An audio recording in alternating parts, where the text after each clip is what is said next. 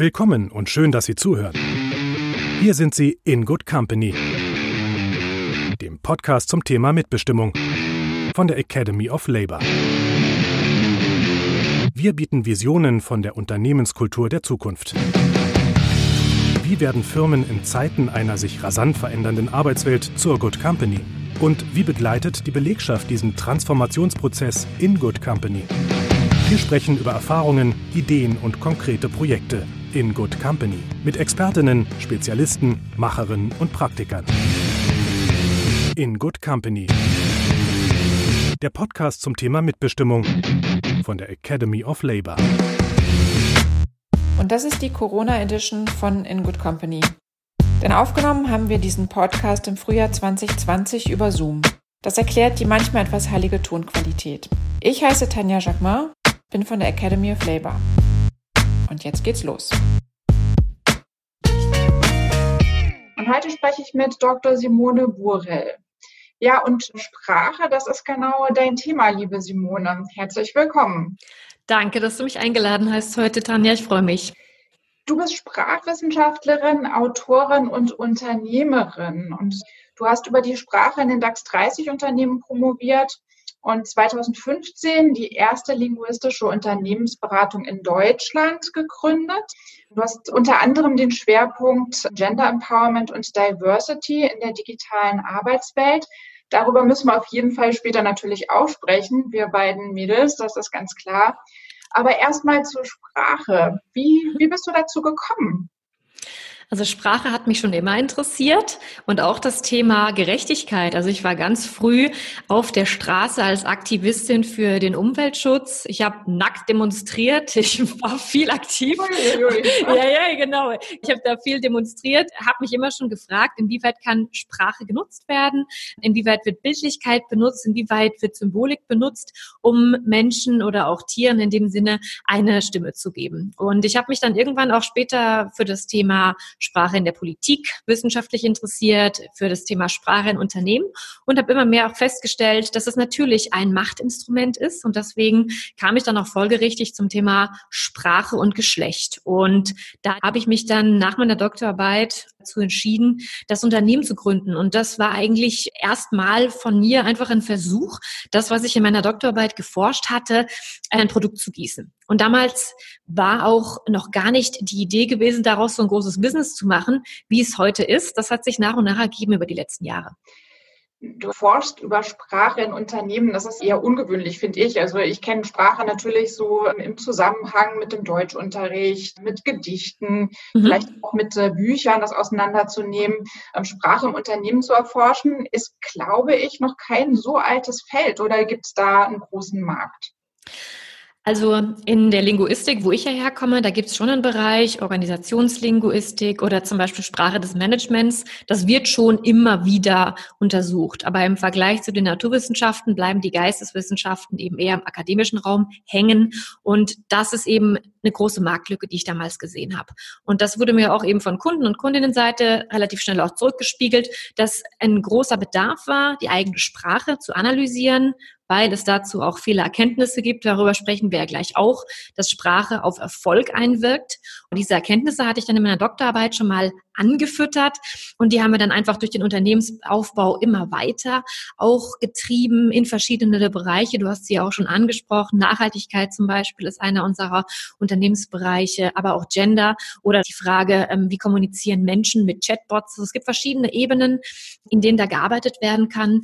In Unternehmen ist es vor allem so, es gibt diesen Bereich der Corporate Communications, dann beschäftigt sich mit Sprache immer noch so ein bisschen das Marketing und dann auch so ein bisschen das HR-Resort, ja, Personalkommunikation. Aber so wie die Linguistik das tut, dass es wirklich Wort für Wort strukturell untersucht wird und dann auf die Wirkung, also die sprachpsychologische Wirkung noch untersucht wird, das ist tatsächlich einmalig damals gewesen und wir sind doch immer noch die einzige linguistische Unternehmensberatung in Deutschland.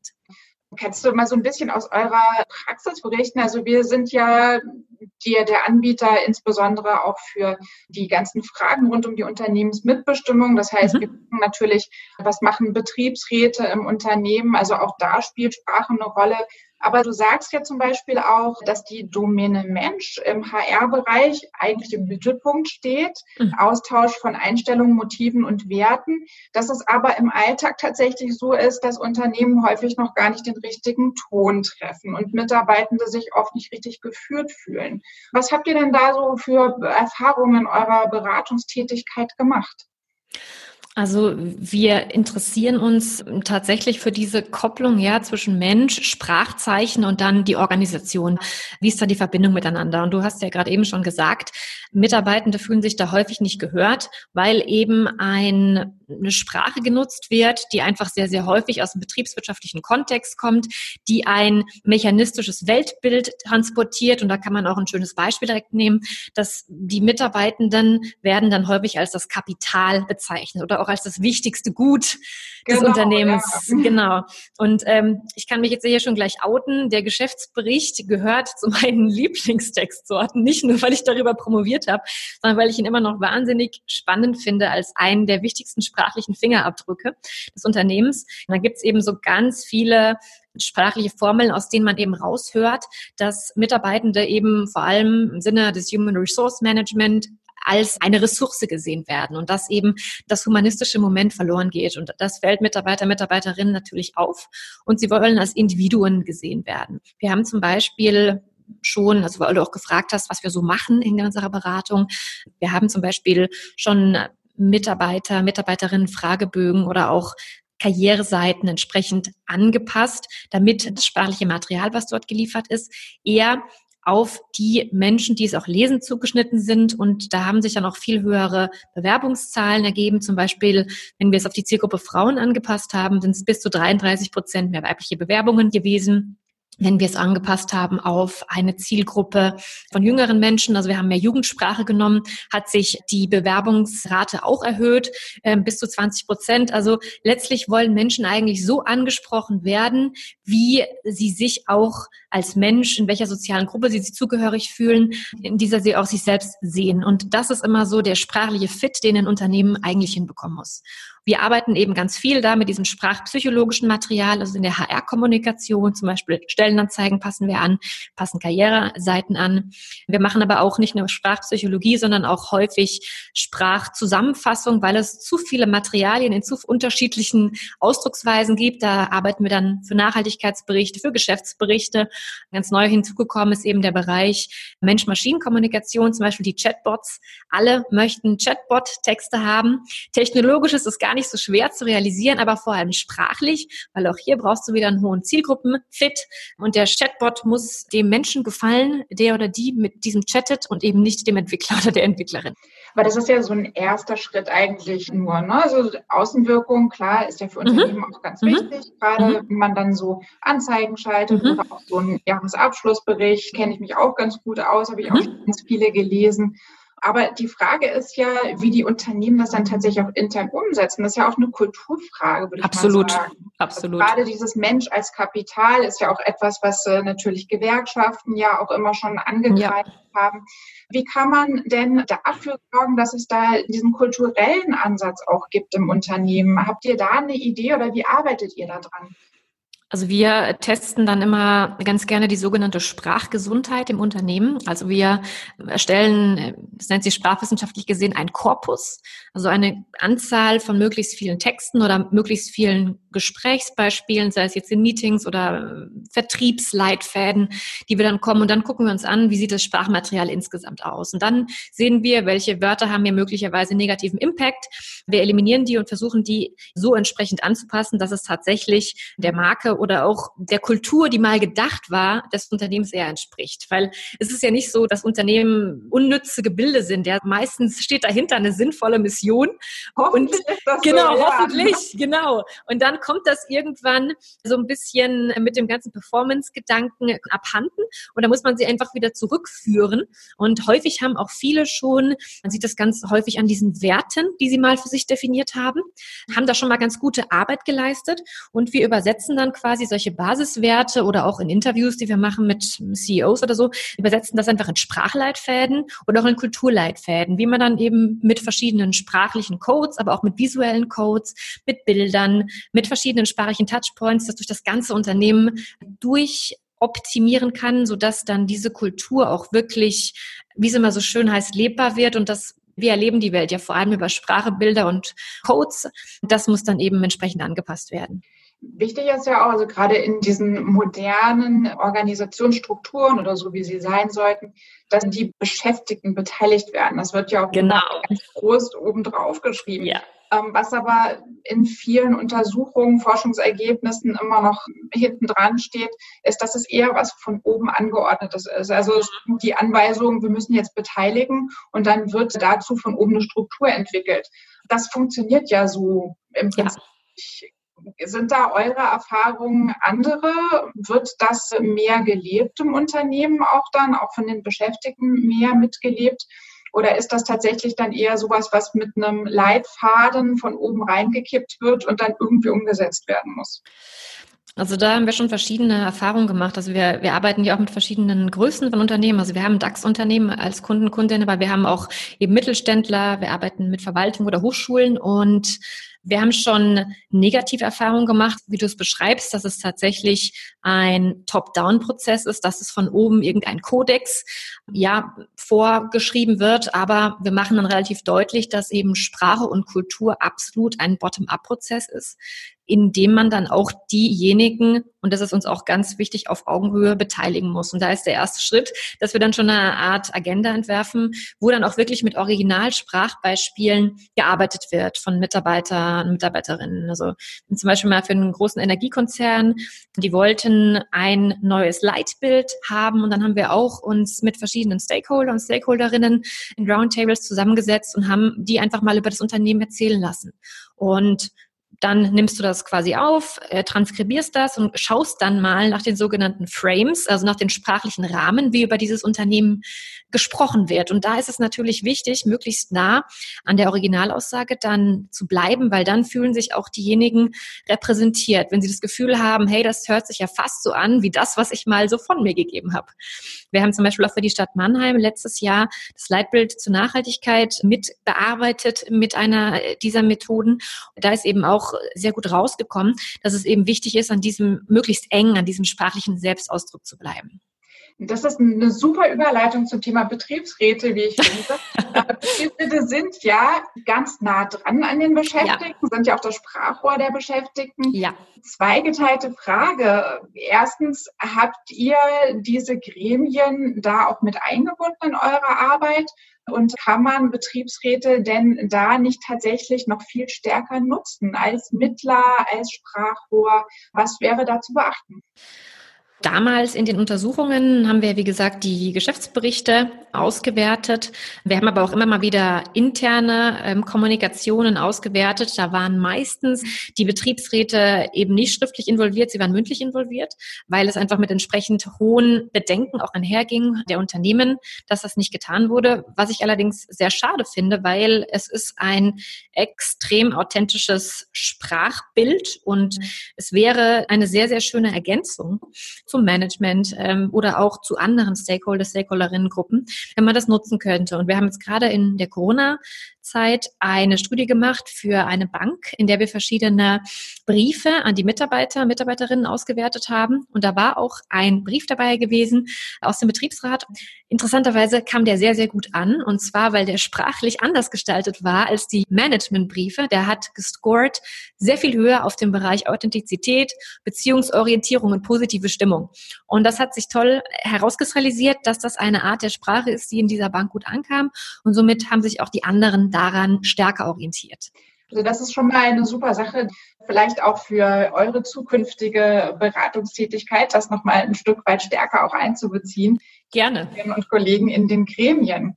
Ich würde wahnsinnig gerne jetzt auch nochmal zu Gender und Diversity kommen. Du sagst, dass die klassischen Geschlechterrollen in Organisationen nicht mehr zeitgemäß sind. Trotzdem ist es offensichtlich immer noch in vielen Unternehmen leider so, dass Geschlechterrollen eine sehr große Rolle spielen. Wie stellt sich das dar? Welche Erfahrungen hast du da gemacht? Also wir haben äh, unter diesem Bereich HR-Kommunikation eine spezifische Marke, die nennt sich Dr. Femme Fatale für Gender Empowerment und mit der führen wir eben Workshops durch, Vorträge und auch viele Dialogveranstaltungen. Und da bekommen wir eben immer wieder rückgemeldet, dass eben auch jüngere Frauen es noch erfahren, dass es ab einem gewissen Zeitpunkt in der Karriereentwicklung die sogenannte Pipeline, ja, dass die da tatsächlich noch ist und dass sie sagen, sie haben strukturell Probleme in ein bislang männerdominiertes Netzwerk zu kommen. Also das ist das, was von Ihrer Seite strukturell berichtet wird. Und das deckt sich ja auch mit den Forschungen, dass wir sagen, auf der einen Seite ist es ein strukturelles Netzwerk. Es gibt eben diese homosoziale Rekrutierung. Es gibt die männerdominierten ähm, Netzwerke. Es gibt traditionelle Rollen, die so vorgelebt waren, wurden. Interessanterweise zeigt sich das jetzt ja auch gerade wieder in der Corona-Krisenkommunikation, dass es vor allem männliche Virologen und männliche Experten sind, die uns das Leben erklären. Was ich aber auch einen sehr, sehr spannenden Punkt finde, den wir eben auch sehen, es gibt auch eine individuelle Ebene, wie die Frauen, aber auch die männlichen Kollegen, weil wir machen auch Mixed-Sex-Workshops, berichten, dass es eben tatsächlich ist, dass eben auch die Frauen teilweise selbst gewisserweise noch Stereotype internalisiert haben, die ihnen eben nicht entgegenkommen. Zum Beispiel, dass sie ungefähr 16 Prozent weniger Gehalt fordern bereits beim Job-Einstieg. Häufig dieses, ne, ich, ich muss nett sein. Auch häufig dieses Heidi Howard-Syndrom wurde ja beschrieben, dass eine Frau, wenn sie bewertet wurde, weniger sympathisch war in einer Führungsposition, wenn sie sich mit eher männlich dominierten Verhandlungstaktiken gezeigt hat und Männer da sympathischer eingeschätzt wurden. Also dass das eben auch bei verschiedenen Gruppen sei es männlich oder weiblich, dass das da zum Tragen kommt, diese Stereotype und dass das wohl ein sehr, sehr mächtiges Ding ist, was da noch in unseren Köpfen ist. Und deswegen kann man sagen, es ist zum Teil wirklich, was wirklich quasi empirisch auch nachweisbar ist, an den Zahlen natürlich, sei es an den Zahlen in den Beiräten, sei es in den Zahlen in der Politik, sei es in Managementpositionen, aber auch eben mental, ähm, dass es Rollenbilder sind, die im Kopf sind und die auch teilweise sehr, sehr schwer nachweisbar sind, dass sie da wirklich noch da sind. Und wir sehen häufig nur die Symptome davon. Das ist leider richtig. Ja. Also mhm. kann ich auch ganz viele Geschichten zu erzählen. Ja. Gerade so als Frau im Gewerkschaftsbereich ist das ja. tatsächlich manchmal noch ein bisschen schwieriger. Mhm. Was hast du denn für persönliche Erfahrungen gemacht? Meine, du bist eine junge Frau, du kommst dann als Beraterin in so ein Unternehmen rein. Sind da immer alle dir gegenüber aufgeschlossen oder hast du das Gefühl, dass du auch manchmal in so eine Geschlechterrolle da reinrutschst? Da ich ja einen Doktortitel habe und da ich inzwischen auch Geschäftsführerin bin, Beirätin und Investorin, muss ich sagen, bin ich zum Glück über diese Schwelle drüber. Aber gerade am Anfang, als äh, junge Gründerin mit 27, war das da schon so, dass natürlich sich äh, gewisse Strukturen gezeigt haben, dass Männer mittleren Alters auch sich ganz gerne als Mentor angeboten haben, um mir sozusagen den Einstieg zu erleichtern. Und das muss ich, genau, das wollte ich auch gerade sagen. Also das ist zum Beispiel auch ein sehr spannender Punkt in der Netzwerkforschung, dass immer wieder gestritten wird, warum sind Frauen schlechter im Netzwerken? Das kann zum Beispiel daran liegen, dass sie eben viel weniger ihre Netzwerke strategisch nutzen. Und man kann natürlich auch eine männliche Person Person als Netzwerkeinstieg nutzen. Und ich habe viel gelernt von meinem männlichen Netzwerker damals. Ich hatte auch eine weibliche Mentorin. Und am Anfang habe ich das natürlich beobachtet. Ich bin dann ja dazu auch noch Germanistin das war am Anfang schon so, dass dann natürlich auch gesagt wurde, ja, hier mit Sprache kannst du kein Geld verdienen. Und mittlerweile hat sich das einfach umgedreht. Ja, da wollen dann die Leute bei uns arbeiten oder wollen uns buchen. Das freut mich natürlich sehr. Aber ja, ich habe das alles selbst durchgemacht. Ich weiß, welche Sachen helfen. Ich bin manchmal selbst immer wieder überrascht, wie viel Hürden sich manche Menschen selbst auch aufbauen. Aber es ist natürlich auch wieder ein bisschen einfacher, wenn man über die Phase drüber ist. Aber es ist natürlich auch immer sehr hilfreich, wenn man eigene Erfahrungen einfließen genau. kann. Das macht vieles einfacher.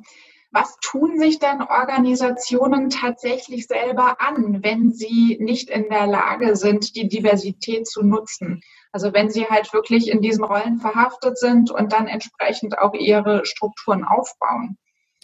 Es ist absolut nicht zu verstehen von einer ökonomischen Perspektive allein schon, warum diese Diversität teilweise so gehindert wird, weil es gibt ja inzwischen schon zahlreiche Untersuchungen, die zeigen, dass ab einem gewissen Anteil von Frauen beziehungsweise auch von anderen Menschen in Gruppen, die Produktivität steigt, die kollektive Intelligenz steigt, die sind innovativer.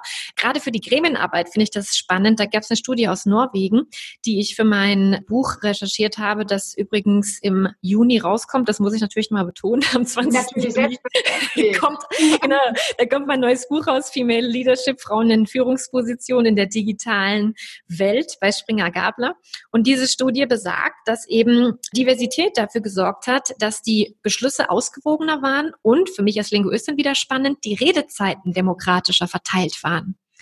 Das, das ist nämlich, genau, das ist zum mhm. Beispiel auch was, was viele ähm, Frauen uns dann eben berichten, dass sie sagen, sie werden häufig unterbrochen und sie haben zu wenig Redezeit oder alle anderen nehmen sich so viel Redezeit, dass für sie nicht mehr übrig bleibt.